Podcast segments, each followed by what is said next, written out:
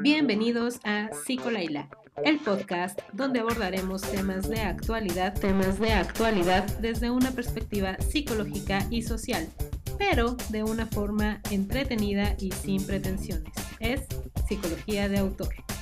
Conducido por una opinadora semiprofesional y un manguito fermentado.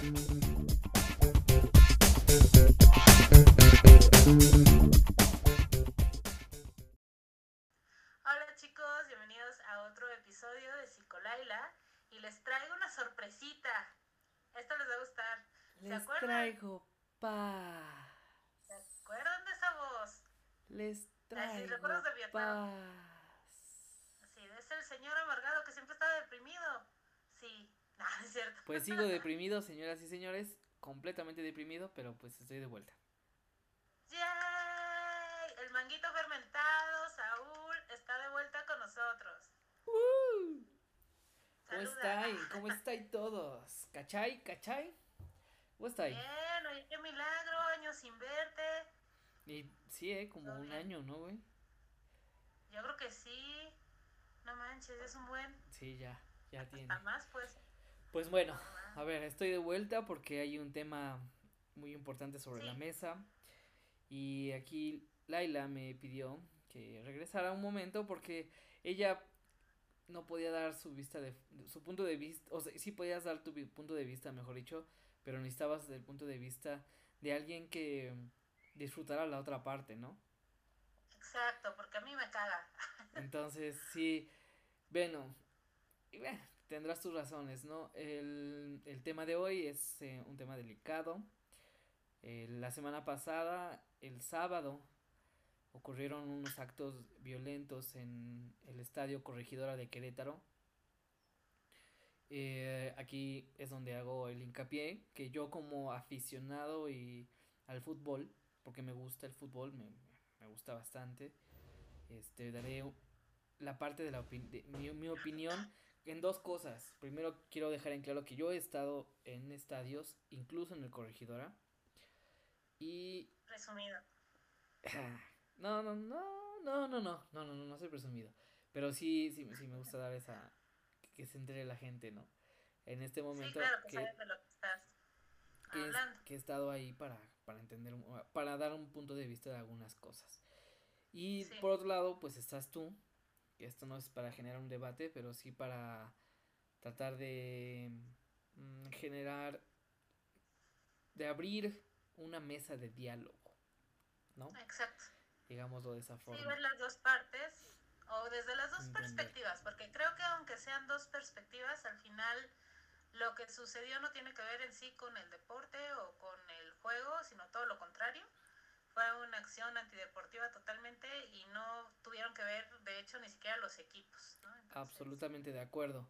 Eso es una cuestión ajena al deporte, por donde se le quiera ver. La violencia en las barras, pues es, miren, yo es decir, el fútbol me apasiona, al igual que algunos otros deportes, y a veces sí me pongo como, pero se- pues es, es solamente un deporte, ¿no? Es un espectáculo, entretenimiento, que eh, por algunas extrañas razones sentimos afinidad a ciertas instituciones. Ojalá Ajá. nos puedas explicar un poco tal vez esa parte, Lidia. Sí. Y, y, y- y entender, bueno, y, y a dónde tras, pero traspolar nuestra pasión y nuestra afinidad por esa institución y llevarla a extremos de comportamiento, bueno, Ajá. eso ya es un tema pues mucho más grave, ¿no? No, ya, te estás dejando llevar demasiado quizás por tus impulsos o yo qué sé, ¿no? Entonces, mm, Sí. no, no voy a hacer una cápsula, esta vez no va a haber cápsula, Ah, eh, sin embargo sí existe el precedente, ya lo, bueno, más bien el acontecimiento lo, lo escuchamos todos, yo te Sí. puedo decir, yo estaba trabajando ese día, llegué a casa, abrí Twitter y empecé a leer muchas, muchos, muchos tweets de lo que de, de Querétaro, Querétaro, esto, no sé qué, y ahí es cuando nos Sí. enteramos. Bueno, yo me enteré de esa parte, pero definitivamente en todo el mundo ya habla sobre el tema, ¿no? Entonces no creo que sea Sí, necesario como profundizar tanto en lo que pasó ese día, sino el trasfondo que tiene. Exacto. Bueno, igual rasgos porque resulta que el otro día estaba viendo las estadísticas y nos escucha gente de varios lugares del mundo. Bueno, yo me Yo refiero sé que esta noticia mejor ya fue. Sí, profundizar, yo me refiero a profundizar, nada más tomarlo como, pues no como el, como un iceberg, ¿no? Sí, general, ¿qué pasó? Sí, Claro. sí, sí. Bueno, el contexto general es pues que el sábado pasado ah, estaban, bueno, el 5 de marzo, estaba un encuentro amistoso entre Querétaro y Atlas. Y de No era amistoso, ahí era de liga. Ah, de liga. Ay, ¿ves? Por eso hacía falta tu presencia, porque yo la neta el fútbol no le sé. Bueno, un torneo de una liga. Un partido Así de liga, cierto. ajá, de torneo. Eso. Ajá. Entonces en el minuto 62, disculpen la ignorancia. Entre Querétaro y Atlas. Un sujeto se mete ahí a la, a la cancha y empieza como a exaltar a la gente que estaba ahí en la porra, eh, bueno, en la barra brava de los del equipo de Querétaro. Eh, cuando lo tratan de, de quitar o de sacar, la barra se pone como en modo ultraviolento y empiezan a atacar no a los de la otra barra, la de la barra del equipo contrario, sino a aficionados que traían la playera del Atlas, fueran quienes fueran, fueran niños, mujeres, ancianos, hombres, lo que fuera, a darles. Entonces, pues los del Atlas empiezan como a intentar salir, pero estaban eh, bloqueadas las salidas y entonces se bajan hacia la cancha. Y es ahí donde los acorralan los del Querétaro. Bueno, no los del Querétaro, los de la barra. Y se empieza a hacer el desmadre que ya vimos, en donde resultaron veintitantos heridos. Hasta ahora no hay cifras de muertos, entre comillas, o sea, dicen que no hubo muertos. Que hay gente grave Oficialmente no los hay. Y bueno, ahorita vamos a ver un poquito más el trasfondo de esto porque estuvo muy raro todo lo que sucedió. O sea, desde el hecho de que por qué les abrieron las puertas. Ah, porque hay una parte en donde digamos que están divididos la afición de un lado con la del Sí, otro y hay unas rejas Ajá, que se a ve ver. en los videos.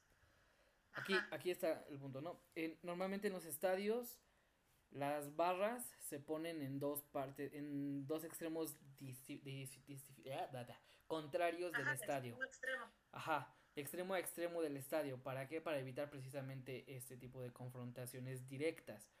Simple, normalmente quien haya ido a un estadio puede saberlo que em, siempre hay ese ese División. ese tono, esa fric- ese fricción Ah. de, de nosotros este somos más chingones que ustedes, etcétera, etcétera, y, y se la juegas a la otra barra, etcétera. Pero bueno, a mí en la mayoría de los de los de los partidos a los que he ido nunca ha pasado de eso, de que Claro. simplemente pues el el calor del momento, ¿no? Del juego, el, el sentirte Sí, pues como el tu casa es, el mi casa es más grande que la tuya, ¿no? O sea, es ese tipo de cosas que se da entre las barras.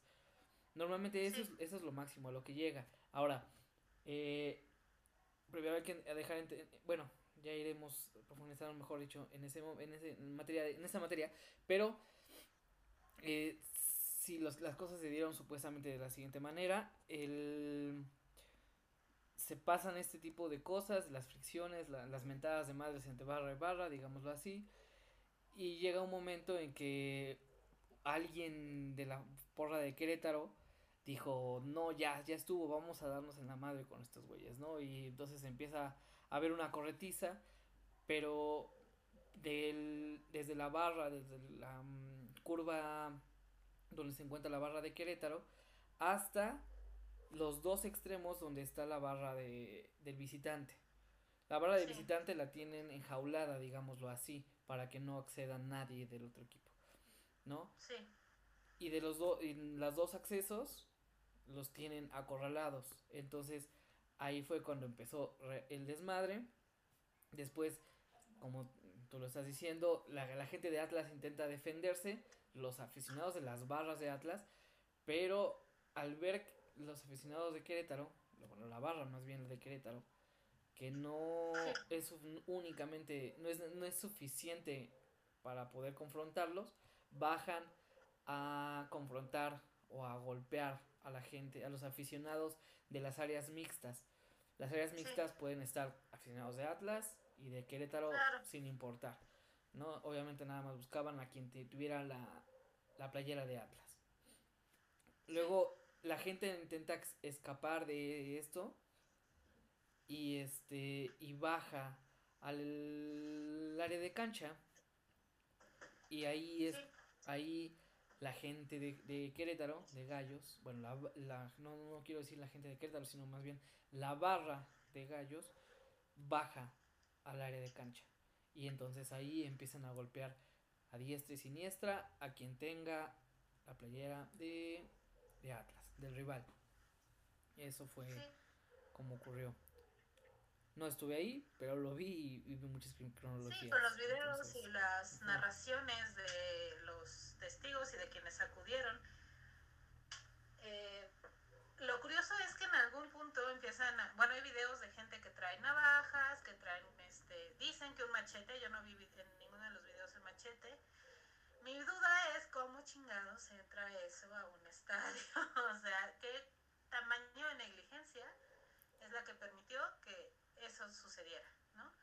Y también es lo que me hace pensar que esto tal vez ya era un hecho premeditado. Anteriormente, lo que estoy investigando es que ya traían como una rencilla fuerte entre Atlas y Querétaro, ¿no? Porque en 2007, una de las dos, no me acuerdo quién, la verdad es que... Eh, Atlas, vio, Atlas vio descender a Querétaro. Fueron, pues básicamente los culpables de, de este, del descenso, de Querétaro. Según, porque pues por algo descendieron, es que no iban bien desde antes, pero bueno, estos morritos se lo tomaron así como de, ay, odio eterno. Y entonces de ahí, como que siempre que se eh, enfrentaban estos equipos, pues había broncas, o sea, ya se había dado, no a este nivel, pero igual es ahí donde yo me pregunto. Si tú sabes como eh, organizador del evento, estos ya se traen pique, o sea, es todo un contexto. Hay varias situaciones que creo que lo tienes que ver como organizador.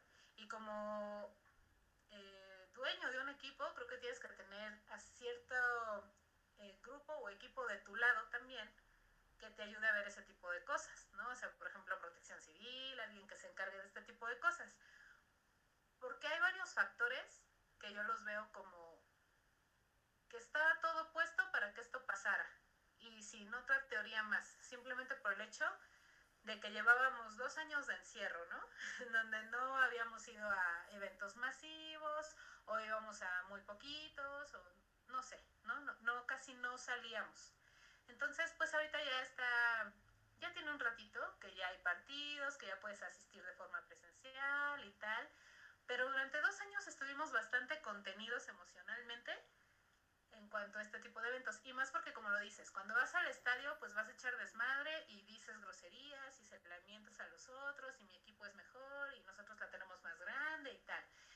Y tras dos años en que esto estaba reprimiéndose o, o que no salía, era evidente que ante un estímulo mínimo, algo choncho podía pasar. O sea, desde mi punto de vista creo que era obvio. Otra, siempre en los deportes hay mucha testosterona de por medio. Menos en el ajedrez. El ajedrez es el único deporte en donde yo creo que la testosterona nomás no aparece ni porque de veras.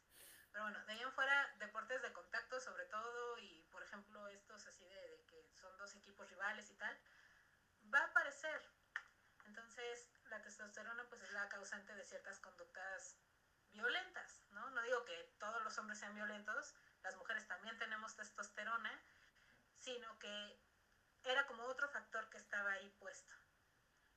La otra, pues precisamente la existencia de estas barras, porque se llaman barras bravas, o sea, desde que se llaman barras bravas, es como que ya, o sea, ¿por qué existen? ¿Y por qué permites que existan? ¿Y por qué hasta les pones un lugar? ¿Y por qué también les das privilegios si es gente violenta? Esa es su finalidad, por eso son barras bravas. Y por último, y lo más importante, y no porque yo trabaje en una empresa de seguridad privada, pero ¿qué pedo con la seguridad? O sea, es algo que ellos tuvieron que haber visto desde un principio. que estuvieran los elementos suficientes, no nada más de seguridad pública, sino también apoyo con seguridad privada, que para eso está también para apoyar en este tipo de eventos, este, y que fuera gente capacitada, pero hay muchas empresas de seguridad privada que con tal de ganarse la lana, pues dicen, sí, yo te consigo ahí 300 guardias, tienen la capacidad, ¿no? No pueden.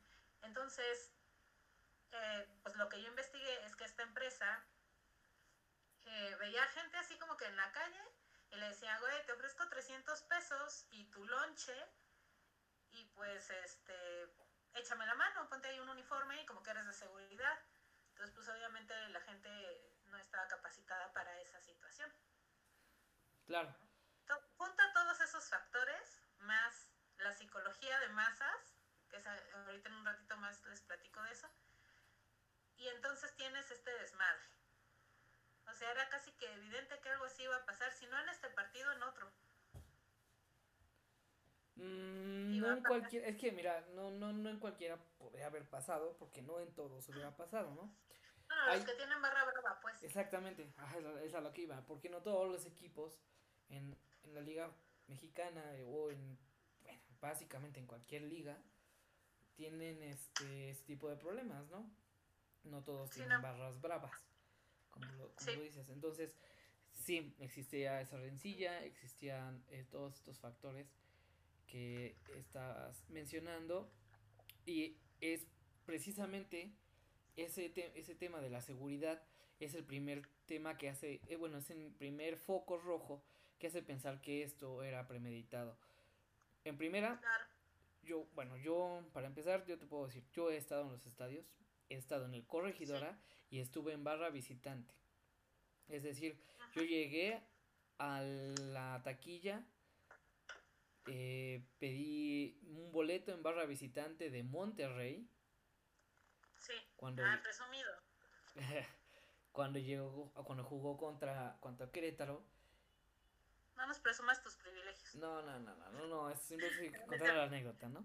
Entonces, ah, y obviamente, pero no, o sea, no, no fue como, me, no me pidieron ni una credencial, no me pidieron ni identificación, ni, ni una, ni algo para decir, güey, puedes estar o no puedes estar en la barra de visitante de Monterrey, ¿no? Por ejemplo, en ese, o sea, fue como, ah, sí, aquí está tu boleto, cuesta tanto y pásale, ¿no? Y, y cuando vas pasando, obviamente, a, a, a, la, a la zona, pues hay ciertos este círculos de cinturones de seguridad que tienes que ir pasando.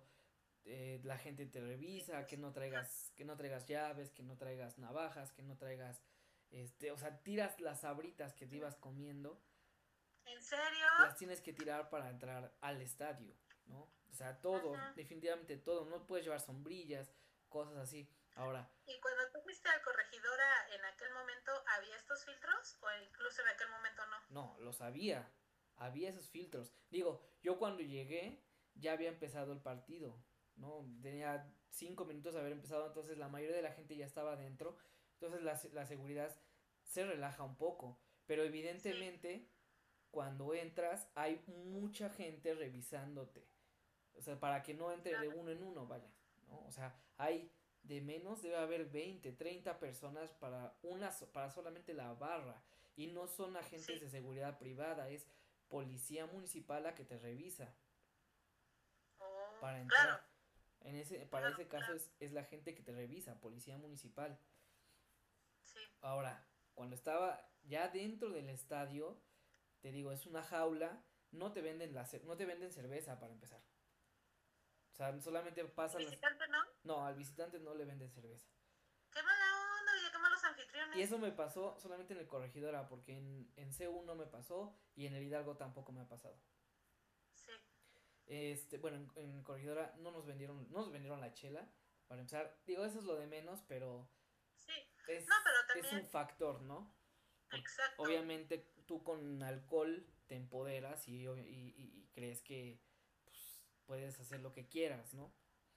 O por otra parte estuvo bien porque también el alcohol disminuye tus reflejos. Digo, para esta gente lo que les pasó. Ah, bueno, ok. Sí, sí, claro, ¿no? Ahí. Y hay seguridad. O sea, hay guardias en la entrada, mínimo hay cinco o seis. En el acceso en la puerta. ¿En cada puerta? Ajá, en una de, cualquiera de las dos había cinco o seis guardias, no lo recuerdo. Y hay gente adentro, infiltrada, que nada más le ve que trae el chicharito o este radio, conectado al radio. Con su chamarra, lo que quieras, pero hay gente ahí que está viendo que no haya conatos. Es decir, también me pasó, por ejemplo, a una chava que estaba vendiendo las papas, pues el, un, vato de Monterrey agarró, pasó corriendo, no sé si con intención o no, y le tiró las papas, la chava fue con el de seguridad, se llevaron al muchacho de seguridad y no lo devolvieron, lo vetaron del estadio, me parece, o algo así leí. algo así. Entonces, bueno, digo, si fue accidental, qué mala onda. Sí, o sea, no sé si fue accidental o no, porque no, no, no pienso, lo, no sé leer pensamientos todavía. Pero finalmente entiendes que realmente sí hay un cerco de seguridad. Digo, el de corregidora no fue tan bueno como el que, el que veo siempre que cuando solía ir al Hidalgo. El de Hidalgo es mucho más fuerte. ah, ese estadio se ha entrado como tres veces. Ok, bueno, entonces no me podrás dejar mentir. Realmente sí está ahí, ¿no? Y eh, digo, seguridad no puedes verte rebasado. Es de, de hecho, no sé si exista, debe haber alguna ley o algo, o una normatividad que diga que por cada cierta cantidad de personas debes de tener tantas, este, tanto personal de seguridad. Exacto. Y... Sí la hay. Sí, ah bueno, o sea, está. Entonces, imagínate, no sé, ¿tú sabes lo que dice? No. Debería saber, pero la verdad es que no me acuerdo.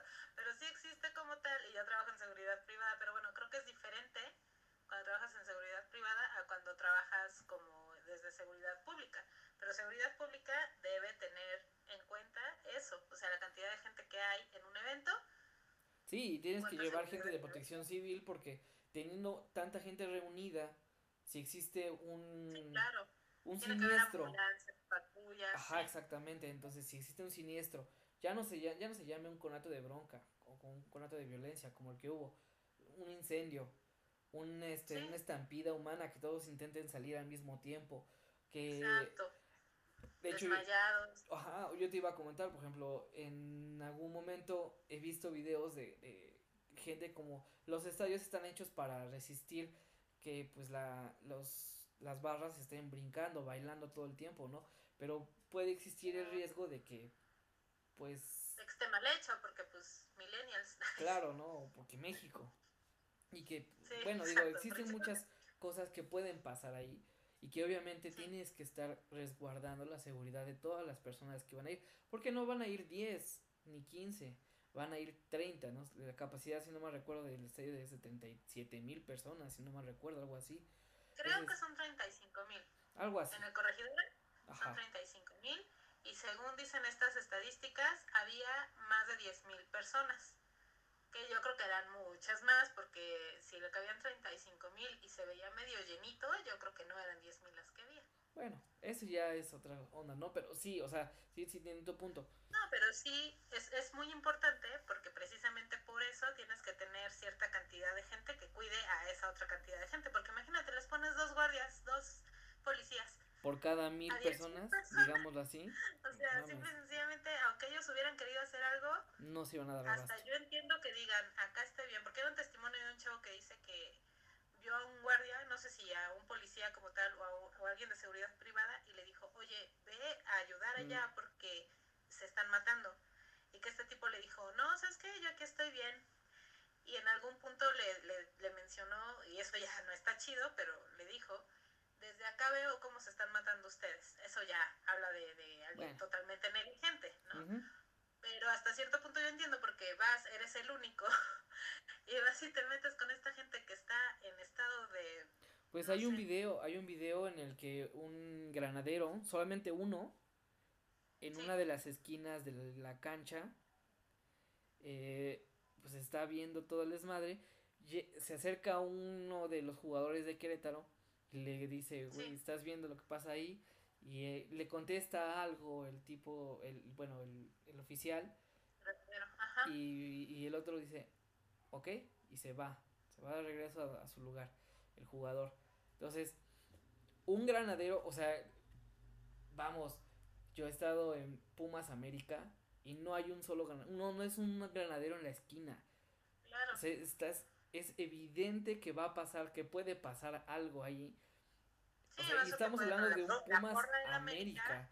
O sea, estamos hablando de un. Pumas América. Las barras de la, de la América y la Rebel son, son, pues gente barrio. de barrio, ¿no? Y, y que se traen ganas siempre. Siempre, siempre, sí. siempre es de, de, de, de malandro eso, ¿no? Digámoslo así. Digo, no todos, pero en general, No, claro. en general sí, ya. Si hay, hay, hay, hay, hay, este, barras dentro de los mismos, este, de la misma universidad que golpea a estudiantes de la universidad, ¿por qué no lo habría claro. en este, en ese tipo de cosas, ¿no? Y entonces me refiero a no hay nada más un granadero en una esquina, o sea, en una en la esquina Sí, hay claro, 20, tiene hay que haber. 30, varios, varias personas que puedan contener un eh, ataque, digámoslo así, de, de, de, de la multitud, ¿no? Sí, y lo o sea, esto hace que me preguntes si realmente fue como que hubo un abandono por parte de las autoridades hacia el evento o, insisto, ay, sí, Lidia, este, ¿cómo se dice? Paranoica, conspiranoica. Eh, pues esto tenía como otros motivos detrás, ¿no? Digo, hay como intereses económicos muy chonchos de muchos lados. Sí, sí, y eso, mira, eso nos lleva a, a esta parte de eh, eh, decir que hay muchas teorías, ¿no? Yo te puedo asegurar, definitivamente creo, no aseguro, aseguro que creo que esto fue premeditado. Definitivamente esto fue premeditado. Que, se que, que estuvieran las condiciones precisas para que pasara ese, ese acontecimiento. Eso es seguro para mí. Ok, ¿tú piensas que entonces alguien dijo no les pongan seguridad? O que tal vez le pagó incluso a gente para que fueran a fregar al otro, porque igual yo veo esa escena en donde precisamente el guardia le abre la puerta hacia la barra a los a los de la barra de Querétaro hacia Ajá. la barra de los de Atlas, de Atlas. Atlante, Atlas. este ¿Qué fue? Atlas, ¿no? Atlas. Te digo que no sé el fútbol, yo no sé que tienen su escudito blanco y negro y que nunca ganan. Entonces, bueno, la vez pasada. Es rojo y negro. Eso dije, ok dije. Dijiste blanco y negro. Ah, y no, perdón, rojo y negro. Y son los recientes Estoy campeones. perdida en la vida. No, no, no, o sea, sí, sí los ubico. Este, pero confundo Atlante y Atlas por alguna razón. No, aunque creo que Atlante ya ni existe, ¿o sí? Sí, sí, todavía existe. Ah, perdón a los aficionados del Atlante. Bueno, los dejan entrar. Eh, y yo me pregunto así como de, ¿por? O sea, ¿en qué momento se te hace buena idea? Si estás ahí como seguridad, sabes que eso es lo que no debe pasar porque precisamente para eso está esa puerta. Si, si no sabes eso, pues de todas maneras, como que si ves a esta gente que viene en modo ultraviolento, pues no les dejas pasar hasta por tu propia seguridad, ¿no? Así como de, pues mira, yo vengo aquí como señor seguridad, pero no te dejo pasar y estoy a salvo de que no pases, ¿no? Pero entonces, ¿en qué momento o por qué este tipo les abre? Ujú. Sí, definitivamente, o sea, eso, es- eso, para empezar, eso da para mucho, mucho, mucho que pensar, porque no solo la persona que le, que le abrió las puertas de- dentro del área de, de barra de, este, de visitante, también la persona que abrió el, este, mm, El acceso al campo. ajá, el acceso al campo, no, el acceso al campo siempre está, debe estar abierto, no, mentira, ¿Así? Sí, no, no, no, el este, la persona, o sea, ¿cómo es posible que no haya quien pudiera contener que toda la barra fuera en chinga en transcurso de un minuto y no hayan Ajá. podido ir a contener a esas personas? Siendo que el Sí. los pasillos sí son grandes, deben de caber de menos tres personas caminando, pero, Claro. o sea, no es como que no pudieras contenerlas. ¿No? Ajá. Ahora eso, aunado a que, Sí. como, como estabas diciendo, hay, hay videos, bueno, eso, hay fotos y videos de gente que se está moneando antes de entrar al partido, supuestamente vida, entrando pues- al partido, ¿no? Pero obviamente Sí. eso, o sea, el, ese, el, el- el tener un enervante, pues obviamente genera ahí un conflicto, ¿no? Ahora, que te dejen se ha pasar. sabido que corren drogas en los estadios. Claro, eso o sea, sí. cuando hay un partido, hasta en los palcos. Sí, O claro. sea, eso sí es así como bien sabido. Sí, que hay dealers ahí repartiendo. O sea, lamentablemente, ¿no? Sí, no, no, no, definitivamente. No, eh, bueno, y eso, eso, y, y se me fue la otra, lo, lo, lo, lo que, lo que, lo que seguía que te iba a decir.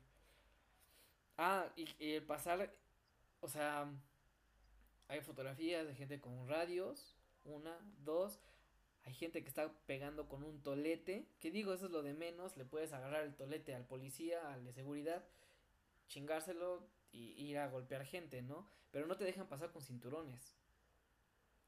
¿Cómo había gente golpeando con cinturones a alguien más? Pues es que la seguridad desde un principio no hubo ningún filtro, O sea, en el- Piedras. Un tubo, bueno, el tubo lo pudieron haber arrancado de ahí mismo, pero Eh, incluso hasta con los mismos asientos estaban golpeando a las sí. butacas a, este, a otras personas, ¿no? No. Que dices, bueno, eso lo arrancan de ahí. Pero por ejemplo, igual hay la imagen de una chava que le presta una navaja a un güey para que Ah. corte la, la red La red, ajá, unas tijeras. la portería. Y con eso, pues empezar a amagar gente y pues hacer sus destrozos. Definitivamente. Aparte- Entonces, que a mí me pareció pésima idea irse a la cancha a refugiar, porque más bien fue como... pero ese es el ponerse- protocolo. Ese es el Pero es que protocolo, ese ¿eh? protocolo siento que está muy pendejo, porque te pones, te expones a estar más visible, Sí, a para dónde corres. pero Si, es, si es multitud, ¿para dónde corres? O sea, si es un sismo, te lo entiendo. no. Aquí, aquí va una cosa, la infraestructura de los estadios en general. Digo, el Corregidora es un estadio viejo y es un mini Azteca. La diferencia con el Azteca es que el Azteca ha tenido, ha tenido muchas intervenciones y el Corregidora no. El Corregidora pues siempre ha estado así. Es de los ochentas, ¿no? Como el 86. Ajá, entonces las salidas no, no pueden dar eh, abasto a tener a tanta gente. Y de todas maneras, nada te asegura que saliendo, pues no te, te- que, que te puedas librar de volada y salirte en chinga. ¿Cómo sacas a tantas personas o, o coches de un espacio tan reducido? Se hacen cuellos de botella. Bueno, sí. y entonces eso, eso es lo ideal en ese caso es vas a nivel de cancha para evitar que haya estampidas humanas porque han pasado muchas estampidas humanas a lo largo de la historia del fútbol nacional e internacional en CU Sí. hubo algunas y, y- y hubo bueno no tantos no tantas per- personas fallecidas pero al final hay decesos de personas que eso es lo que se trata de evitar con, con llevar a la gente a, a la cancha, ¿no? Sí, claro. Y te expones, pues sí te expones, pero el instinto de supervivencia en este caso, pues es lo primero que, la solución más rápida, ¿no? Sí, claro. No sé. Bueno, es que por ejemplo ahí también viene esta parte de lo que te digo del... Yo lo llamo instinto de manada, pero en psicología social se llama psicología de masas. Yo la menciono desde la psicología social y no desde el psicoanálisis, porque Freud también le metió mano ahí y habla de psicología de las masas, pero desde una onda como que del inconsciente y no sé qué. Entonces, bueno, lo que voy a explicar ahorita viene desde la sociología de un cuate que se apellidaba Lebón. No me acuerdo cómo se llama. Jacques Lebón, Jack Lebón, John Lebón. Bueno, es un sociólogo, bueno, fue sociólogo, este, filósofo, físico, psicólogo social. Y este cuate, una de sus grandes aportaciones es precisamente esta, en donde él menciona que la mente individual desaparece cuando estás en masa. Eh, actualmente pues hay muchos estudios respecto a esta psicología de las masas, en donde pues sí, o sea, es raro, pero como que tu cerebro cuando estás en masa suprime o reduce la inteligencia, por decirlo de alguna manera, para entrar en modo instinto. Eh, es un mecanismo de supervivencia que tiene el ser humano técnicamente hasta genéticamente. Y a todos nos ha pasado en algún momento en donde estás como rodeado de mucha gente, que mucha gente opina una misma cosa y tú como por no ser el opositor o porque dices, bueno, a lo mejor todos, pues si es tanta gente deben de tener razón, le entras en ese mismo pensamiento sin reflexionar. ¿no? O por ejemplo que estás atrapado, igual una situación similar, ¿no? Si tú estás en un parque tranquilamente sentado y ves que viene un montón de gente corriendo, escapando de algo, muy pocos serían los que se quedan como esperando a ver de qué está huyendo esta gente. Te paras y corres, porque ves que viene esta gente, ¿no? Entras en ese mismo modo.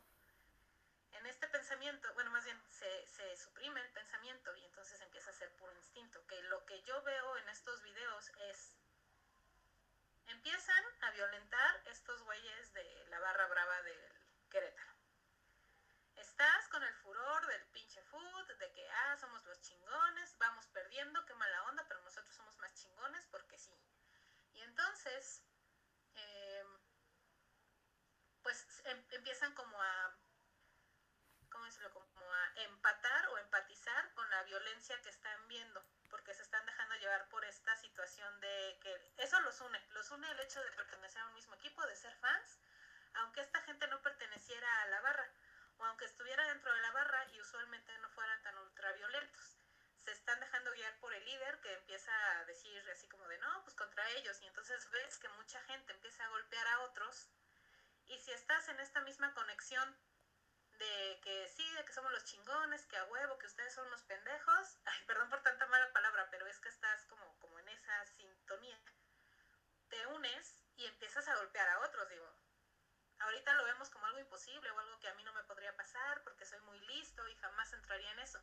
La verdad es que no sabemos cómo actuaríamos en esa situación.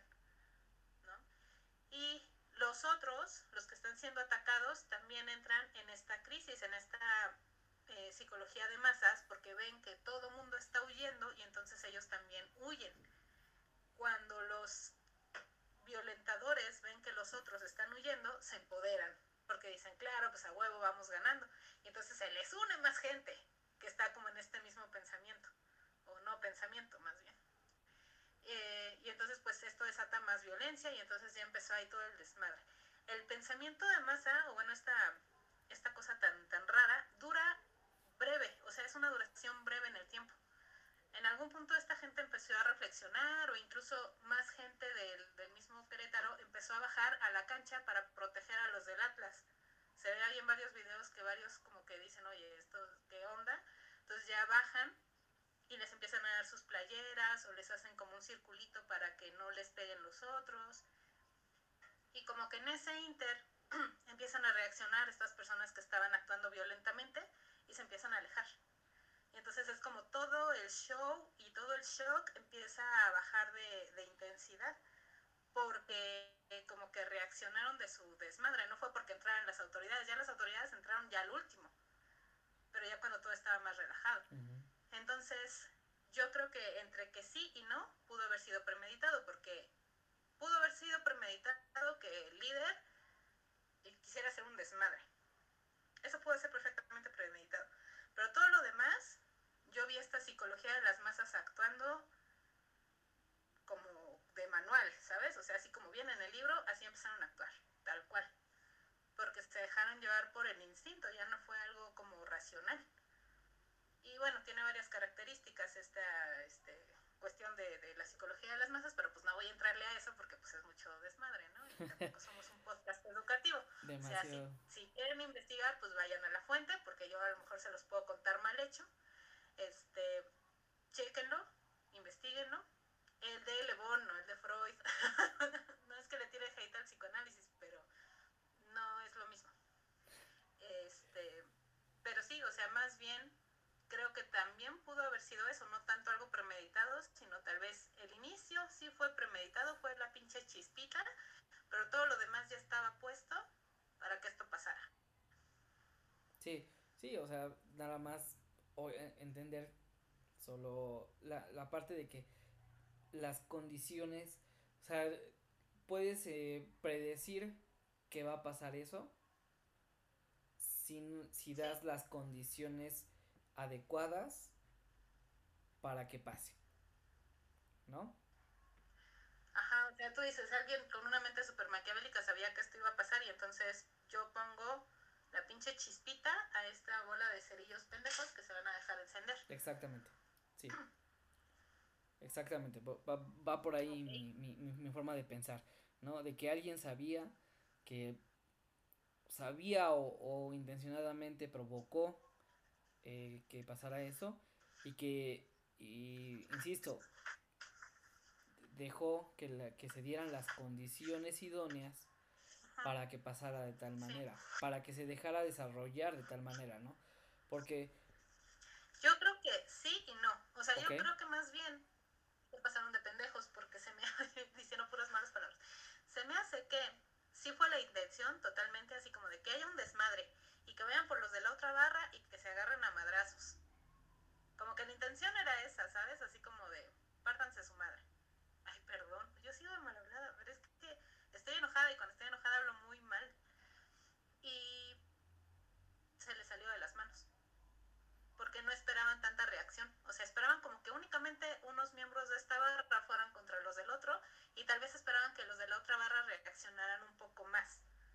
Pero al final creo que los de la barra de la, del Atlas no, no sobre reaccionaron, sino más bien como que solo se protegieron y protegieron a los suyos. Porque también el contexto en el que estaban se prestó a que no reacciones. En primera estás encerrado. ¿Qué tanto puedes reaccionar cuando tú estás en esa desventaja? En segunda, estás como visitante. Eso quiere decir que probablemente esta gente, no te, si algo pasaba, no tendrían a dónde escapar, a dónde acudir, con quién apoyarse, no conocen a nadie ahí, no tienen ahí su, no sé, su hospital de confianza, ¿sabes? O sea, todo eso, de cierta forma, pues te, te minimiza, ¿no? O como que te, te pone en un papel muy vulnerable y te inhibe. Y aparte el hecho de decir, viene mi familia, o sea, aquí no me voy a poner en un papel de confrontar. Aquí lo que me toca es huir. Entonces creo que eso también no lo consideraron quien sea. Si es que fue planeado, no lo consideró. Y entonces llegó a unas consecuencias mucho más fuertes de lo que hubieran querido quien sea que lo planeó. Porque si es que lo planeó alguien, yo pienso, me imagino así en mi modo paranoia, bueno, conspiranoia, es que pudo haber sido o alguien de los mismos equipos, alguien de la misma liga, que quiere comprar Querétaro, este, una cuestión política, tal cual de partidos políticos, porque pues el gobernador actual de Querétaro es panista. Y el este sujeto de la barra de Querétaro se sabe que siempre ha sido como este militante, bueno, no militante, sino como muy apegado al PRI. Quiero dejar en claro algo. Esto definitivamente tiene involucra a el equipo de Querétaro. Los directivos siempre tienen contacto con las barras y obviamente con la organización de los partidos. Entonces, evidentemente ellos tienen gran parte responsable de lo ocurrido aquel día, ¿no? Digo, no sé si de ellos surgió el provocarlo. O sea, lo que me refiero es la chispita incendiaria. Tal vez no provocarlo, pero sí dar las condiciones. Sí, eso sí, totalmente. Pero a lo que me refería es que quien sea que quiso provocar esto, se le fue de las manos, se le salió de control. Porque, por ejemplo, en este contexto de todo ese rollo que pasó, ahora me quiero poner en modo gente decente, ¿no? Persona sentipensante, propietaria, o no propietaria, sino como de los directivos de la Liga MX corona de monarca de la Liga MX. Eso soy en este momento. Porque no sé cómo se llama, si directivo, director, no sé. Presidente de la Federación Mexicana de Fútbol. Ah, bueno, se cuenta que soy la presidenta, ¿no? Si yo fuera ese sujeto, definitivamente el castigo tendría que ser ejemplar y algo que les duela a todos para que esto no vuelva a pasar jamás. Y no es porque yo odie el fútbol. El fútbol como deporte me gusta. No me gustan las mafias que hay detrás del fútbol. Pero bueno, el fútbol así de, profesional, ¿no? El chiste es, si yo soy la presidenta de ahí, pongo unos pinches castigos horribles. O sea, ¿sabes qué? Se termina la liguilla, ya no se sigue jugando, el México no va al mundial y este y desaparece el equipo. O sea, Querétaro no es que lo vaya yo a vender, desaparece, es un riesgo. Y si ese estadio no se vuelve a utilizar nunca como estadio, mejor que se pudra o lo convierto en un, este, o que se convierta en museo o algo, aunque sea una pérdida millonaria, no sé qué, de infraestructura y tal, me vale madres, o sea, esto no vuelve a pasar, no puede volver a pasar. Pero ya vimos que no, porque intereses de por medio. ¿Ya viste cuáles son los castigos que les van a aplicar? Porque aquí los Sí. tengo en una. Si quieres te los leo. A ver, por favor. A ver, voy a poner tonito irónico porque está muy pedorro. A ver, perderá el partido contra Atlas 0 a 3. No mames, o sea, qué fuerte castigo que sin haber jugado de todas maneras lleva yo perdiendo, pierdas 0 a 3. Este es mi castigo como equipo. Ah, órale.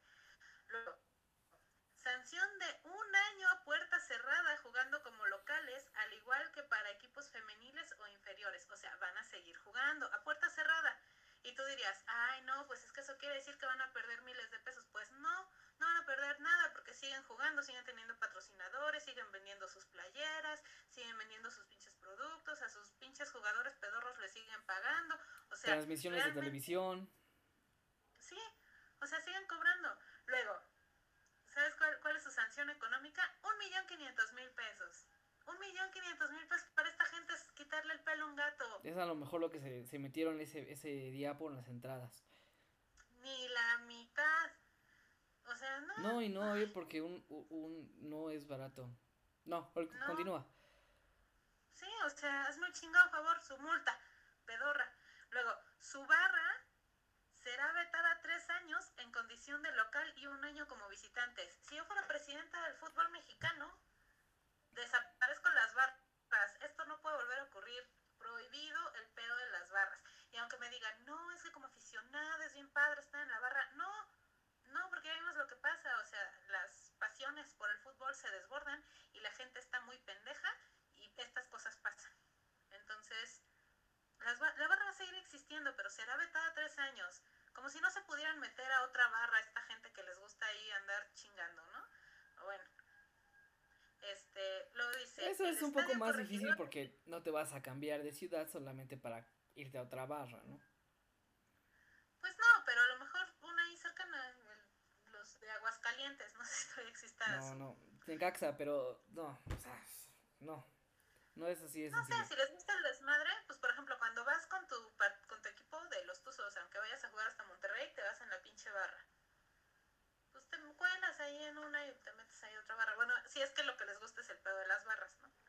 Luego, el Estadio Corregidora tendrá un año de veto, un año. Yo insisto, yo ese estadio no vuelve a funcionar en su vida.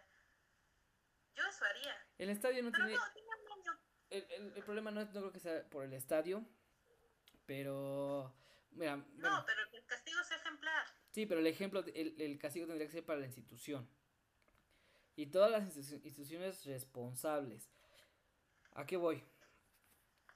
En los ochentas, mm, un equipo al que sigo de Inglaterra, el Liverpool, se vio Ah, sí. involucrado en dos, dos, dos Ajá. este, eh, acontecimientos de este tipo.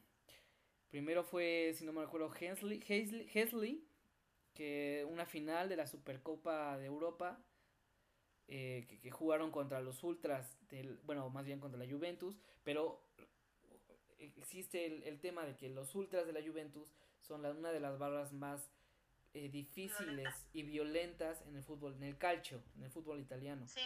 Lo mismo ocurre con el Liverpool. Eh, hasta en esos tiempos existía que la de Liverpool era una barra muy, muy pesada. Bueno, pasó que hubo 37 muertos de las dos de las dos este de los dos Barras. barras, de las dos barras, ajá. El partido se llevó a cabo como si nada hubiera pasado. Como acá casi. mm, Más o menos se, se, se pasó esto y que cuál fue la sanción que, que estuvo en ese momento para el Liverpool. Si no me acuerdo, se pasó en el 85, 87, algo así. Y bueno, a Liverpool se le sancionó con que ellos no podían participar en ninguna competición internacional durante 10 años, que eso final fueron como seis. bajaron a 6 años, exactamente. Sí. Y ningún equipo de Inglaterra podía hacerlo también.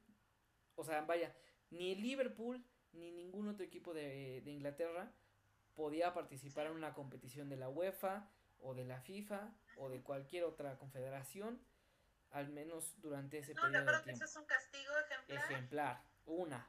Para empezar, ahí por ahí vamos, ¿no? ¿Por qué? Porque quienes empezaron a provocar esto fue los aficionados de los de Liverpool, ¿no? Claro.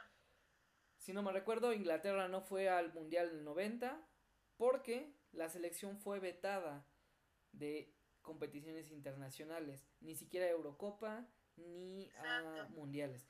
No, no, no soy seguro, ¿eh? Pero en este caso yo creo que a México sí se le tendría. A la selección. Miren, aparte, para cómo juega la pinche selección. Para que quedan en octavos de final. O sea, tampoco es como que se pierda mucho, ¿no? Sí se pierde mucho. Dinero. Porque les dan un chingo de dinero, porque los apoyan un buen. A otros deportistas de otros deportes muy talentosos no se les da el mismo apoyo que a los futbolistas, para que vayan a hacer el ridículo. O sea, insisto, o sea, digo, no va a pasar nada si México no va al mundial de Qatar, porque aparte no creo que den la talla. Y tampoco va a pasar nada si, si pierden la sede del 2026, porque... Más o menos no era sede, eran como que en unos cuantos estadios. No, pero, o sea, bueno, la sede compartida con Estados Unidos y con Canadá, vaya, pero se iba a dar también acá. Según yo, no iba a ser anfitrión, o sea, nada más iban a jugar uno que otro partido pedorro en dos, tres estadios y ya. Pero no iban a ser los partidos fuertes, ni siquiera de las elecciones más acá, o sea, nada más íbamos a hacer así como el, el cachito que les prestamos para que jueguen un ratito, o sea, no, no es como que vaya a dejar gran derrama económica, al contrario. Bueno, en parte, ¿no? Pero el punto es, no, no pasa nada si realmente México no va a, esos, a esa competición a esa competencia. Y lo mismo con los equipos de la Liga MX, digo, yo prefiero, honestamente, o sea, no pasa nada, no va a pasar absolutamente nada. La MLS ya los alcanzó, ya. O sea, no, va a pasar. De, pero okay. de la Liga de Estados Unidos ya alcanzó a nivel internacional, ah. los clubes de Estados Unidos probablemente ya hayan alcanzado a los de la Liga Mexicana. Entonces, realmente no pierdes absolutamente nada hablando a nivel de, eh, deportivo. A nivel económico estamos hablando de otra cosa. ¿No? Pero no es como que uno lo pierda, lo pierden estos multimillonarios que son los directivos de esas, de esas empresas. Porque, por ejemplo, igual, o sea, las sanciones para los directivos igual están muy pendejas. Mira, te las voy a leer. Aquí con mi notita. Pero bueno, la actual directiva quedará inhabilitada por cinco años. Hazme el fregado favor, por cinco años ay, hace cinco años yo estaba delgada y hermosa, no, no es cierto. Este, encabezada por, a ver, ahí te van estos nombres. Gabriel Solares, Adolfo Ríos, Manuel Velarde y Greg Taylor, que se supone que son los que compraron el Querétaro al final de los tiempos. Y se supone que está a nombre de Gabriel Solares, que hubo ahí todo un desgorre cuando se compró porque los dueños anteriores seguían apareciendo como los dueños. O sea, como que estos casi que eran prestanombres, siento. Porque ¿quiénes son estos güeyes? En mi vida aparte, he escuchado de ellos. Uno de ellos creo que era contador. No, y aparte existe este tema de que no puede haber multipropiedad. Es decir, si ya eres dueño, por ejemplo, antes Televisa o ah, Emilio Azcárraga era propietario de dos o tres equipos en primera división. Sí. Entonces, América, no, América y Necaxa. Al menos eran esos dos. Ah, Básicos eran América y Necaxa. Y entonces, no puedes ser propietario de dos franquicias al mismo tiempo. Tienes que hacer, venderla. Definitivamente tienes que venderla. Entonces, pues si, eres propietario de Tijuana, de Cholos, pues obviamente no vas a, no puedes ser propietario de Querétaro. ¿No? Entonces, pues evidentemente metes ahí un que tu hijo sea el dueño, pero igual ahí es otro interés, entonces lo tuvieron que vender de todas maneras al final a esta otra gente, que ni yo creo que ni se los vendieron, insisto, han de ser prestanombres. probablemente, ¿no? Bueno, luego, el equipo a ver, regresará a Jorge Alberto es el hijo de este, del dueño de, de los Cholos, Cholos, y Grupo Caliente, y tiene un año para venderlo, o sea, un año van a ser suyos lo que les generen los patrocinios, porque no estuvieron vetados tanto tiempo, o sea, van a estar ahí nomás con ciertas condiciones. ¿Y a quién se lo va a vender? Probablemente a otro Hank, o hasta el que era propietario de, de Querétaro, de, de, Veracruz, que también se ah. supone que debieron sacado de la liga. ¿Cómo se llama este? Pues es que, bueno, por cierto se apellida Curi, igual que el gobernador de Querétaro, que por cierto Pero según yo tengo entendido, él ya no puede tener ningún nexo con ningún equipo de la, de la, de la que liga. aparte fue acusado de fraude o algo Es así, que el, ¿no? el problema es que, ajá, exactamente, estaba defraudando muy, muy cabrón a la institución de Veracruz, de Tiburones Rojos. Yo vi que lo iban a encarcelar, pero hace como cuatro años, tres, Ujú. cuatro años. Ya no Sí, en el si sí o no. 2019, no, no, no pasó, no, obviamente eso no iba a pasar, ¿no? O sea, no, no, es México, eso no pasa en México. A menos que hubiera hecho un fraude a alguna institución de Estados Unidos, entonces el FBI ya se hubiera metido mano y a lo mejor ahí hubiera pasado, ¿no? Aunque, pues igual y no, pero sí, era un poquito más lógico. Pero en este caso, él no, no hizo este, ya no pueden, yo tengo entendido, ya no puede hacer nada, no puede tener ninguna, ningún nexo con ningún equipo, Relación con nada del fútbol. nada, absolutamente nada. Ok. Bueno, por lo menos. Este, luego, prohibir de por vida a aquellos, bueno, supongo que prohibir de por vida la entrada, porque faltan palabras, a aquellos que resultaron culpables de los hechos violentos. Que a ver quiénes son, porque nada más me están culpando a los de las barras, a un mesero que ese día estaba trabajando, ya lo arrestaron, que por incitar a la violencia desde el Twitter. Pero por ejemplo, no meten a la cárcel a otra gente que también incita a la violencia desde Twitter, pero está en los medios de comunicación, como Daniel Bisoño. Aquí metiéndome con todo. Bueno, y luego, de igual manera, se dieron a conocer otras medidas como, ahí escúchate nada más esta multa, ¿eh? multa de más de un millón de pesos para el equipo. Un millón de pesos te parece una gran multa para un equipo de fútbol de primera división, o sea, No, un millón de pesos creo que lo gana uno de sus jugadores en un día. no, no exageremos, pero No, no, sé, ¿no? no, no, no. No, no, no, porque es el Querétaro. Pero bueno, de todas No, maneras, pero o sea, a lo mejor una de sus. no de- es mucho. un millón de pesos si lo llegan a ganar en una media temporada. O. un- ¿Dónde, No, ¿Dónde está el castigo, no? en media temporada. Ajá. En el transcurso de seis siete partidos es lo que puede ganar uno de los futbolistas de Querétaro.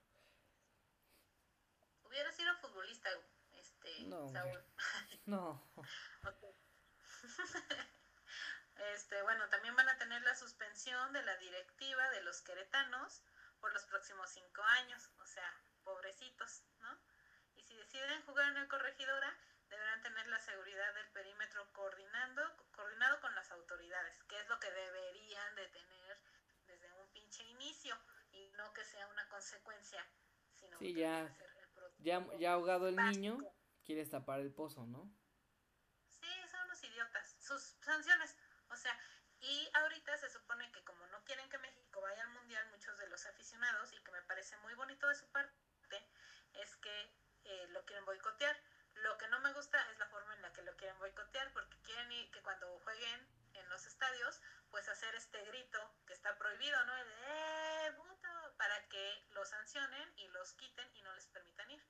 A mí esto me parece una pésima idea. O sea, por una parte digo, muy bien, qué bueno que se unen, pero por otra parte va a generar exactamente la misma reacción que pasó ahorita.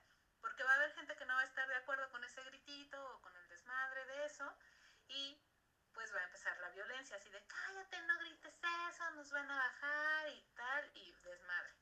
Sí, aquí yo platicaba con un amigo, también la afición tiene que poner, tenemos que poner de nuestra parte. Sí, Para empezar, pues ya dejar de consumirla. Dejar de consumirla por televisión, Exacto. para empezar. Es, mira, no es que sea difícil porque no nos vamos a quedar sin fútbol. hay Honestamente, fútbol mucho mejor de otros países. yo sigo el calcio, por ejemplo, el fútbol de Italia, y ahí estoy, en el fútbol de Italia. Ajá. Y si te quedes, El pues ve a ver, ve a ver al equipo de molero de, de, de- de tu cuadra jugar el fútbol. Sí, básicamente el nivel Exacto, es prácticamente lo mismo, ¿no? O sea, Ajá. básicamente Mucho es lo mejor a mismo. veces. A veces hasta son más Que no intensos se los la pasan partidos. una hora fingiendo que se lastimaron. Ujú, Sí, o sea, no. y- bueno, el punto es, el boicot debería entrar por ahí.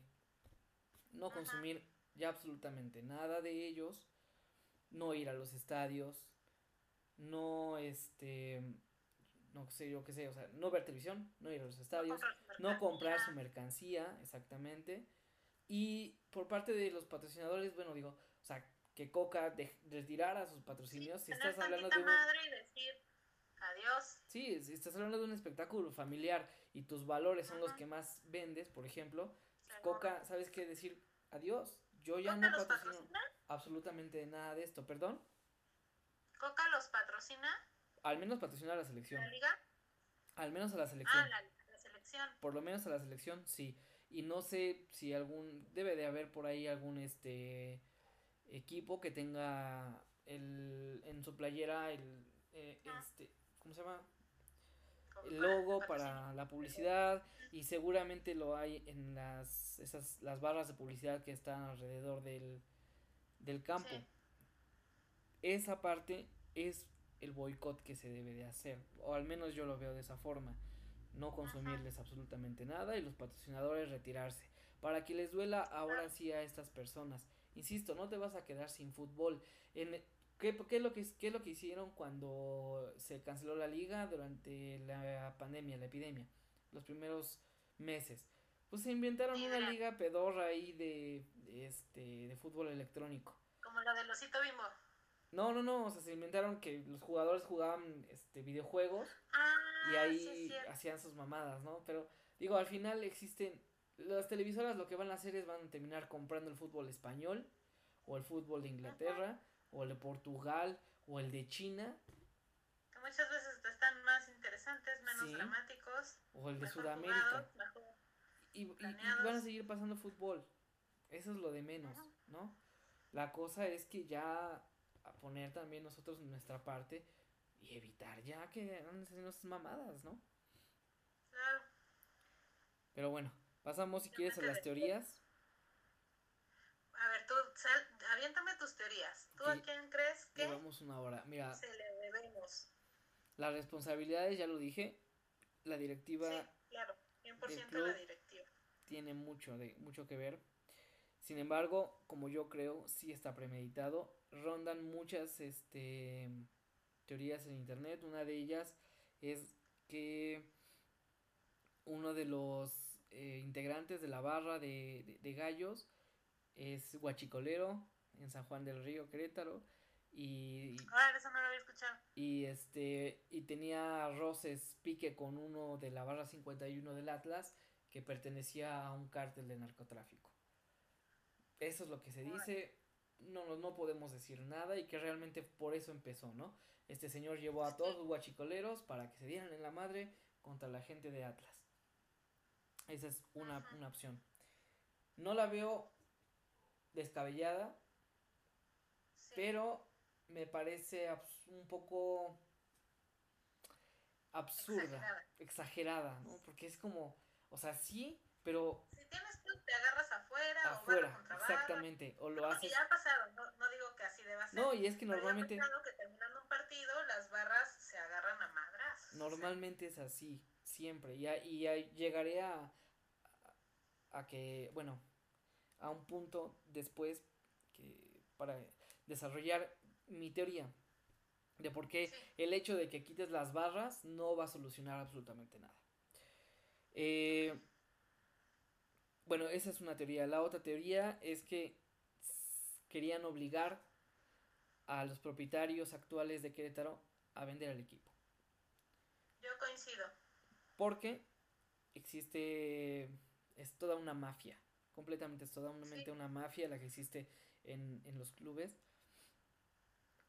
Y eh, existía la- es- está esa teoría de que, mira, yo no entiendo, yo no sé si, si, si, si estén como enterados, pero hay veces que los equipos regalan los boletos. Los, los equipos no quieren perder. Hay quien tien- tiene que absorber esas, esos, este, Boletos esos perdidos. costos. ¿Cómo lo haces?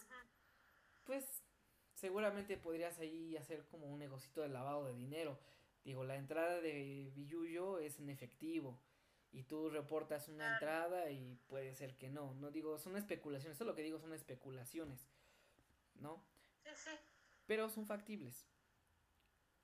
Ahora imagínate que alguien del, del crimen quisiera, quisiera comprar el equipo o un equipo y nadie lo dejara entrar. ¿Qué haces? Pues contratas un grupo de choque para que genere un desmadre lo suficientemente grande para lograr ese objetivo, ¿no? Dos, eh, otra teoría que a, mí es la que más me concuerda, pues vivimos en un país donde las cortinas de humo están a la orden del día y son sumamente efectivas, ¿no? Sí. Entonces... En este momento, ¿como de qué? O sea, por ejemplo, ¿de qué situación sería la cortina de humo? Pues, ¿Para qué? A mí eh, existe un gobierno federal un poco autoritario que pues... Un poquito. No está haciendo las cosas como quisiéramos, o al menos, bueno, quitando el, juicio, ¿no? Simplemente se les están destapando cosas a ellos que se les van a salir las cosas de las manos, ¿no? Vienen elecciones estatales en muchos este, estados del país y evidentemente necesitas algo que tape esto, ¿no? ¿Cómo lo logras? Estado en desarrollo económico, Estado gobernado por el, este, la contra la contraparte, y estoy haciendo comillas en este momento porque es la contraparte de derecha, cuando pues quisiéramos creer que el otro es de izquierda, pero nada que ver, nada que ver.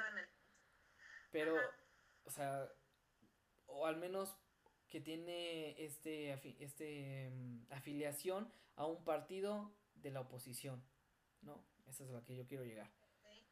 Sí. ¿Qué haces? Pues todo haces un teje y maneje para que quede en evidencia que estas personas no están haciendo bien las cosas, ¿no? Y realmente, pues te vale que eso, si se sale de control o no. Eso es lo de menos. Ellos, pues quedarán exonerados de este tipo de, de acciones, ¿no? Si lo manejas correctamente. Esa es una segunda teoría, ¿no? Hay hay, hay otras teorías que dicen que, bueno, son intrigas maritales, bueno, ya son mamadas, ¿no? Pero yo, yo lo que... Sí, a lo que yo quiero llegar es que esto tiene un, bueno, para mí es un trasfondo político. Sí. Y las cartas están ahí, habría que, la gente correcta tendría que investigar, ¿no? ¿Cuáles son tus teorías? Pero no va a pasar. No. Lamento decepcionarte, pero no, no se va a investigar. Están agarrando archivos expiatorios. O sea, este, este caso, insisto, del mesero, que es muy obvio y muy visible que este chico no estaba ahí, estaba trabajando. Pero su este, respuesta es que desde Twitter estaba ahí incitando a la violencia. Nada más porque puso algo así como de, ahora sí, a darles a los del Atlas. Pero ¿estás de acuerdo que a eso te refieres como que cuando estás jugando fútbol, es de, les vamos a partir su te refieres como a en el partido o vamos a darles con todo, o sea, en el Sí, o sea, ¿cuántas veces no hemos tuiteado, escrito en Facebook, dichaslo a mi compa, yo tengo compas de otros de otros equipos que le van a otros equipos y decirle, "Ahora sí, papito, vas a saber de qué lado masca la iguana." ¿Eh, papá? Sí. Entonces, eso lo haces mmm, por cama, bueno, en mi caso es por camaradería, ¿no? Por así decirlo, por chingar al otro simplemente. Eso no sé si se dé en, el caso de ustedes, las mujeres, pero pues al menos uno lo hace normal. Con algunas amigas, casi no. ¿Contra qué? Casi no se da tan así. Ah, bueno, ahí está. Como con ciertas amigas que sí le entran igual al desgorre, pero ah. casi no. O sea, es raro como que entre mujeres nos tiremos así como... Pero sí, o sea, yo más bien me decanto por esa teoría en donde pues tiene que ver como con una cuestión de de los equipos, de dinero, entrada, salida, compra y venta. Y no sé porque también me brinca el hecho de que, pues investigando un poquito al, ay, no me acuerdo cómo se llama, pero el líder de la barra brava de Querétaro, este cuate siempre ha tenido como nexos con la política, sobre todo con el PRI. Ahora, siempre hay que tener en cuenta esto. Las barras no solo son un grupo de animación, las barras, al menos en México, controlan... No son porristas. No solo son porristas. Además de eso, controlan quién vende afuera de los estadios. Es decir, quién te vende afuera las pepitas, esa persona fue puesta ahí por alguien de la barra. La gente que te vende las playeras está puesta ahí por gente de la barra. Muchas veces la gente que consigue... quién pone que consigue... A la gente de la barra ahí. La gente del, del club. No, y gente con poder en el gobierno. Sí, claro. O sea, no es como que por cualquier cosa, o sea, no, no es como que estés ahí de gratis. Obviamente van otros favores de por medio. Y esa es precisamente la situación. O sea, este chavo muchas veces ha actuado en nombre del PRI y se sabe haciendo desmadre pagado por el PRI. No me cabría de extraño en un gobierno en donde ahorita está gobernando el PAN, y no, yo no lo voy ni al PAN ni al PRI ni nada, o sea, no soy afiliada a ningún partido político, yo procuro ver las propuestas y sobre eso pues voto o, decido no votar o ponerle ahí doctor Simi. Pero estos, es, curiosa esa situación, ¿no? Que ahorita está haciendo gobierno de, de uno y este cuatito que siempre es pagado por otros, igual y con la finalidad de hacer ver lo inepto que es este gobierno. Y no digo que no lo sea, ¿no? Porque evidentemente lo fue. Pero, pues para evidenciarlo. Solo que, insisto, se le salió de las manos porque yo creo que no, no tenemos gente, aunque sean maquiavélicos, pero no creo que tengan ese nivel intelectual tan supremo, tan supremo para decir, iba a pasar exactamente así. Hmm. Más bien yo creo que se les salió de las manos, porque querían, sí, querían un choque, querían una confrontación, pero no a ese nivel de que supieran así como de no, y entonces acá, y les pegan y tal. No, a ese ya se les salió un poquito de las manos. Que les importara, no creo. Yo creo que incluso dijeron, si se nos sale tantito de las manos, pues no hay pedo. Es gente desechable, porque para esta gente del gobierno así, vimos Game of Thrones, o sea, sabemos cómo es este pedo. Los poderosos mandan, punto. Y los demás somos peones, somos piezas de ajedrez descartables. Entonces no, no les importó. No, pero no. creo que lo hayan planeado tan perfectamente. Eh, ternurita para mí. Eres una ternurita para mí. No, yo creo es en serio. O sea, yo viendo esto, viendo, insisto, viendo en un manual cómo se manejan las masas, es que sería obvio ciertas cosas. Pero también sería pedirles demasiado a estos dirigentes, que así como los vemos que están bien idiotas, tuvieran la capacidad de decir, vamos a mover estas piezas para que pase exactamente eso. No creo que lo hayan planeado exactamente así. Bueno, puede ser. Puede ser, puede ser puede ser que se haya, salido un poco de control, ¿no? Digo, al final son, de esta situación. Exactamente, no tenemos una recopilación de datos para decir pasó así, ¿no? Fue así, ¿no? Ya a lo mejor la historia pedorra que van a la historia, la investigación pedorra que van a hacer alrededor de esto, pues va a arrojar algunas cosas ahí, ahí van a manipular, maquillar la información seguramente para digo, yo soy muy conspiranoico, pero es que vivimos en un país donde pues si no piensas mal, pues evidentemente no estás no acertarás, ¿no? Claro, y aparte, digo, tristemente vivimos en un contexto de mucha violencia. Sí, mira, y al final esto se les va a olvidar a toda la afición de aquí a que acabe el... ¿Cuántas de aquí cosas han pasado y nos vale madre? No, o sea, una semana hoy, ayer ya hubo juegos, si no me recuerdo, ayer o hoy, hoy ya creo que ya va a haber juego. Día, seguía en la liga, o sea. No, se canceló. Ah, que se En los juegos del domingo no, se pero ese mismo día, mientras estaba el otro partido. Ah, sí, sí, ah, pues sí, obviamente. siguió? Sí, obviamente, pero pues es que cómo, cómo, cómo, cómo ligas una con otra, ¿no? Pero el otro día pues todos los... parte de la liga, o sea, yo en ese momento suspendo todo. No sé. No sé. Ahí sí no te puedo decir. El de ellos es que no, que ya habían empezado, que cómo íbamos a hacerles eso. Ay, si no les interesaron 10.000 personas, no les iban a interesar las otras miles de personas de los otros partidos. O sea, que no me quieran venir con su discurso de es que ya habían empezado y pobres ya habían pagado su boleto. Ay, ajá. No le quisieron perder al rating, no le quisieron perder a los patrocinios Dijeron, ya perdimos este, no perdimos los otros. Y evidentemente no les importó porque hasta el día de hoy se sigue en la liga. Sigue la liga, sigue la liga. ¿Sabes quién gana en este caso? Los dueños. Las casas de apuestas. Casual, casual, caliente, I don't know. ¿No? Todas las casas de apuestas ganan en este caso.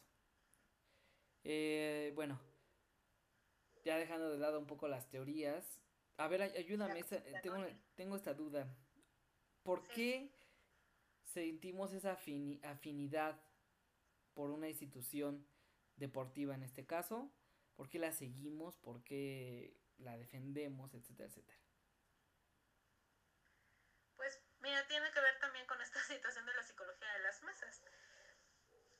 Es una cuestión cultural. Crecemos en una cultura en donde nos gusta nos hacemos fans, o sea, somos fanáticos. En general pasa. Pasa con cuestiones religiosas, pasa con artistas, pasa con el K-pop, pasa con el fútbol, pasa con las caricaturas.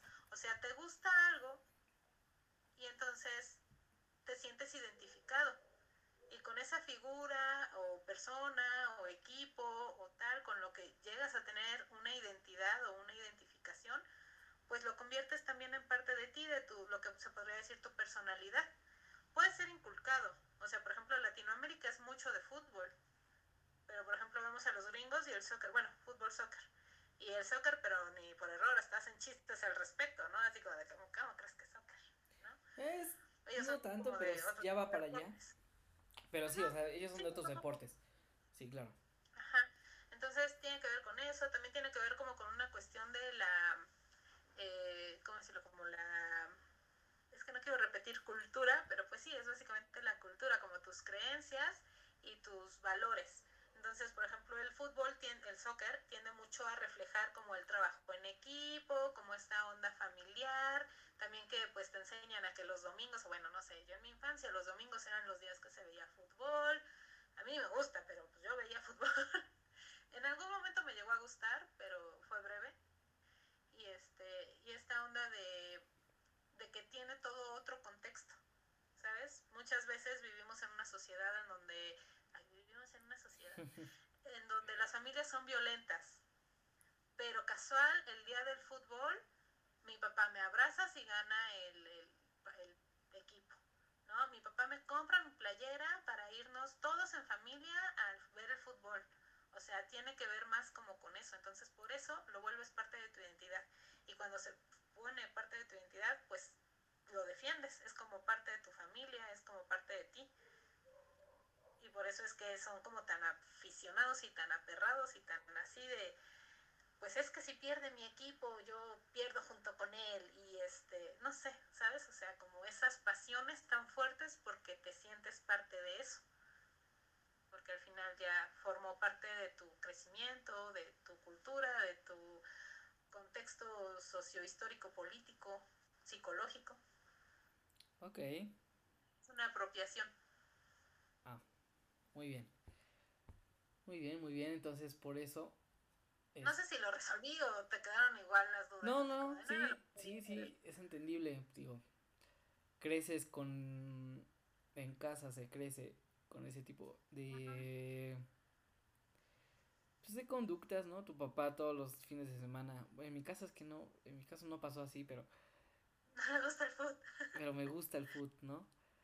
Pero, o sea, todos los fines de semana, si, si estás, estás ahí, generas una familia. Digo, eso me ocurría con el, con el béisbol, porque el béisbol es diario, tú ves a la gente, eh, tú ves a los jugadores y dices, güey, no mames. Bueno, sientes la afinidad, ¿no? Sí. Ok, ya, ya. Sí, sí, comprendo. de cierta forma también son ejemplos a seguir, entre comillas, ¿no? Insisto, por esta cuestión de los valores, de que trabajan en de que son súper buenazos, yo quiero ser como Messi cuando sea grande. Sí, o la fundación o, o, las reglas de ciertos equipos, ¿no? Porque en Guadalajara juega solamente con mexicanos, eso te genera un, un, sentido, no sé si nacionalista o patriótico, me parece más como nacionalista, ¿no? Pero, o sea... Mi cara así como de... sí, güey, cámbiale ya, ¿no? Bueno, pero sí. No, no, o sea, a lo que me refiero es que más bien me parece populista Ah, ok. También, también, también. Pero el punto es. sí, sí, entiendo. Y tú admiras este tipo de, cosas, de, de, cuestiones, ¿ok? Sí. Lo idealizas y pues, se convierte en tu mantra. O sea, es como cuando eres súper católico y si ves a un Darks en la calle, pues como crees, hijo del diablo y así, o sea, por una idea con la que creciste. Y pasa lo mismo con cualquiera, o sea, insisto, con los deportes, con un actor, con BTS. ya soy doñita, ya no, ya no tengo permitido hablar de K-Poppers. Esperemos que se te pase esa etapa en algún momento de la vida. Viva Blackpink. Te, bueno, esto ya es extra. Estuve a punto de entrar a, a la película de eso que me acabas de decir. De, de las Pink, o cómo, cómo, bueno, Blackpink. Eso, ajá. ¿Tiene película? Sacaron una película el año pasado y estuve a punto de verla.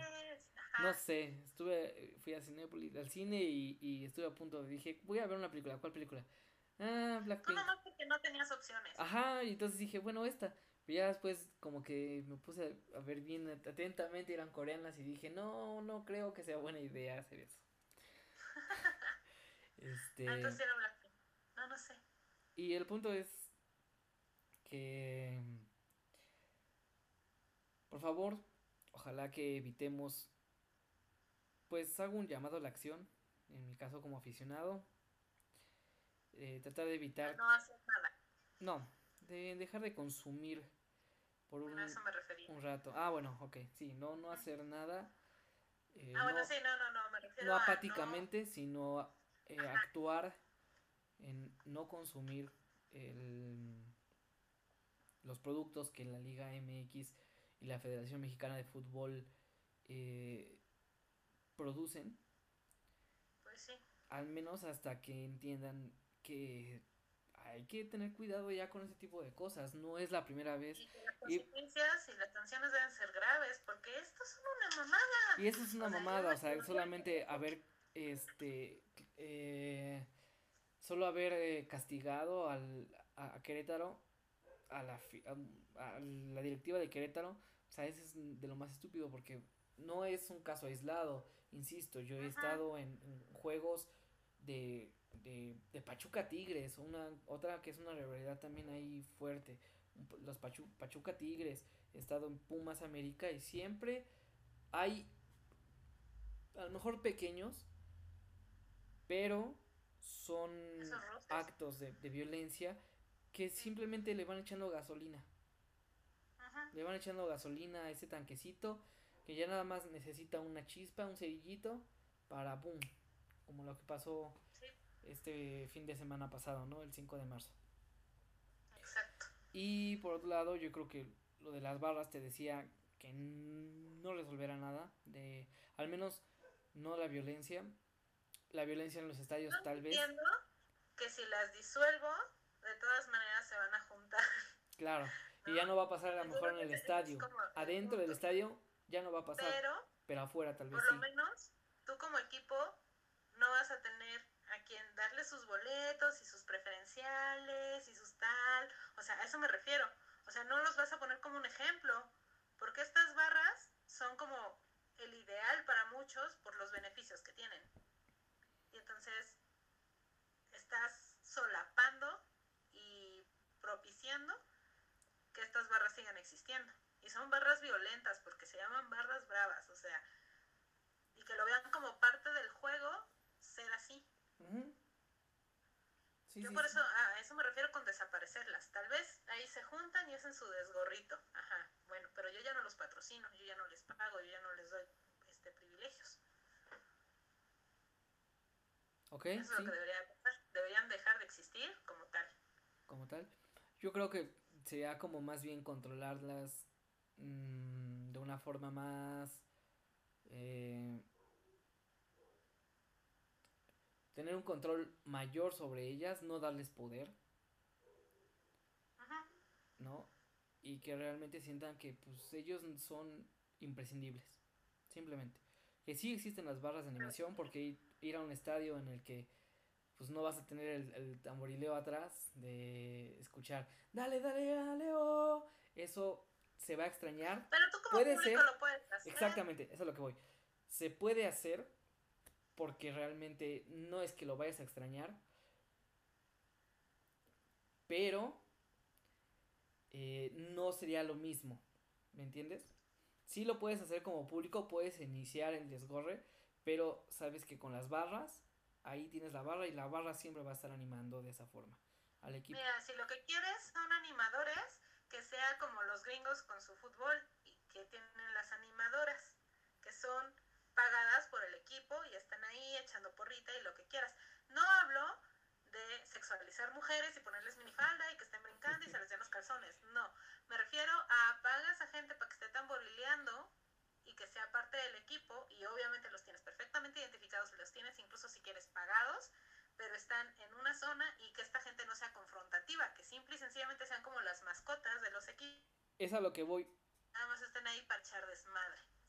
Es a lo que iba con el control sobre las barras, identificar a las personas que integran estas barras y que solamente esas personas puedan eh, acceder a esos lugares asignados para ellos, simplemente, y tener un control de el número de Pero que no personas sean y, y que nada más sean grupos de animación, simplemente tú ellos van a llegar y te y van a hacer esas madres que te que, que estoy explicando, que estoy narrando, ¿no? Los cánticos, todo eso, eso es, eso es lo único que se van a dedicar ellos, simplemente.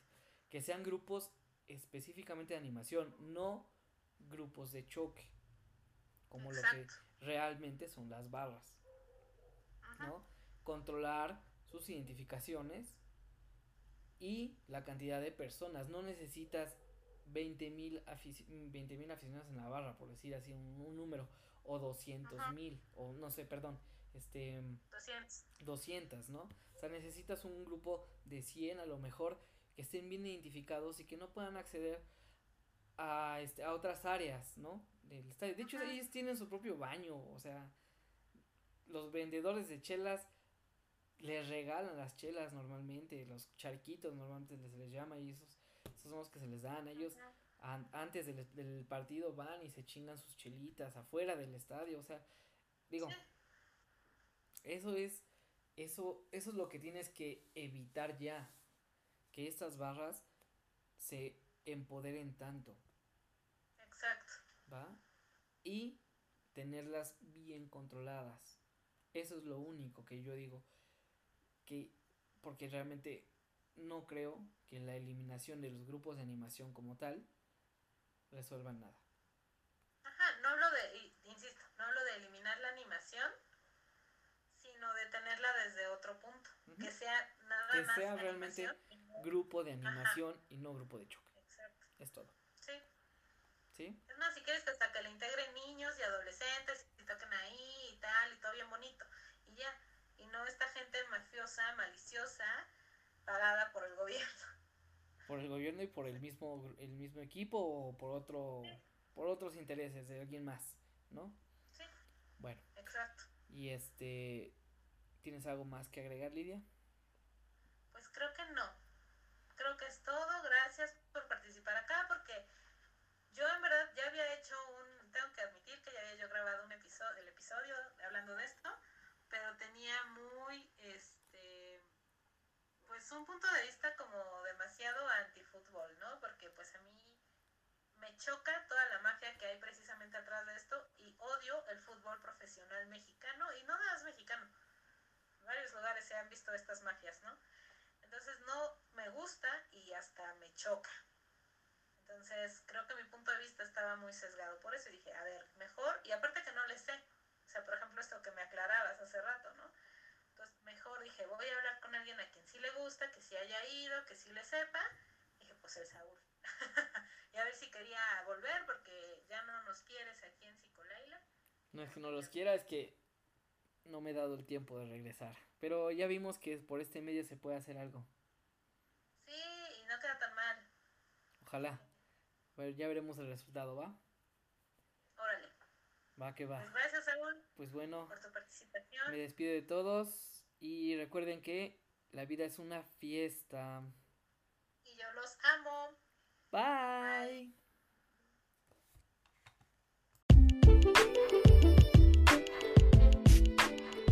Chicos, por favor no olviden darle like, suscribirse, compartir, todas esas cosas y sobre todo interactuar con nosotros. Mándenos mensajito o pónganos ahí en algún comentario qué les pareció, ustedes qué piensan. ¿Creen que esto obedece a intereses particulares?